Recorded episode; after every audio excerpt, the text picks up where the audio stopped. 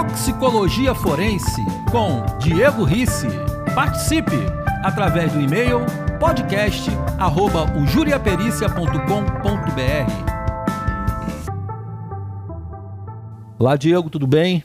Tudo bem, Alfredo? Tudo bem, ouvintes? Diego, a pergunta de hoje é a seguinte: Meu nome é Priscila e tenho uma dúvida. Se uma pessoa for envenenada, morrer e seu corpo for encontrado depois de muito tempo, é possível descobrir qual foi o veneno que ela tomou? Muito bem, Alfredo. Essa é uma pergunta que chega a todo momento, inclusive através de ofícios né, do, dos tribunais de justiça, porque muitas vezes, depois que a pessoa está sepultada, surge uma suspeita, por exemplo, de exposição a uma substância tóxica, né, de um envenenamento. E aí, o que fazer? É possível? Né, como a nossa ouvinte aí perguntou. Bom, a resposta é depende. Por que depende?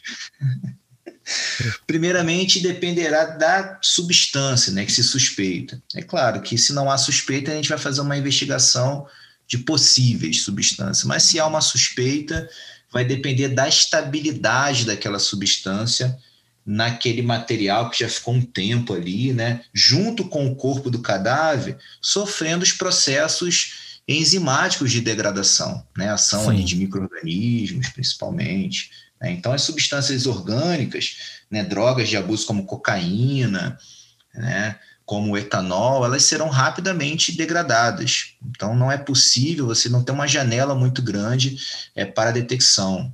Poucos dias após a morte, essas substâncias já se degradam. Tá? Outros venenos são considerados as substâncias mais persistentes, também no meio ambiente, como os metais tóxicos, por exemplo, né, o arsênio, chumbo, mercúrio, esses permanecem por vários anos. Então, mesmo após alguns anos, você pode identificar naquele material ali exumado, se tiver osso, né, cabelo, identificar esse tipo de substância. Bom.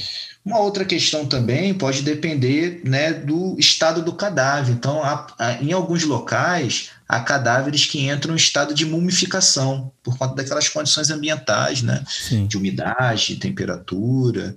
Então, por exemplo, há estudos que relatam a identificação de cocaína em múmias encontradas ali nos países andinos, na Bolívia, no Peru. Então, detectaram né, é, mil anos após, no cabelo da múmia ali, a cocaína, porque houve um processo de mumificação que protegeu aquela substância orgânica, né, aquele material orgânico do cadáver e também a, a droga que estava ali presente.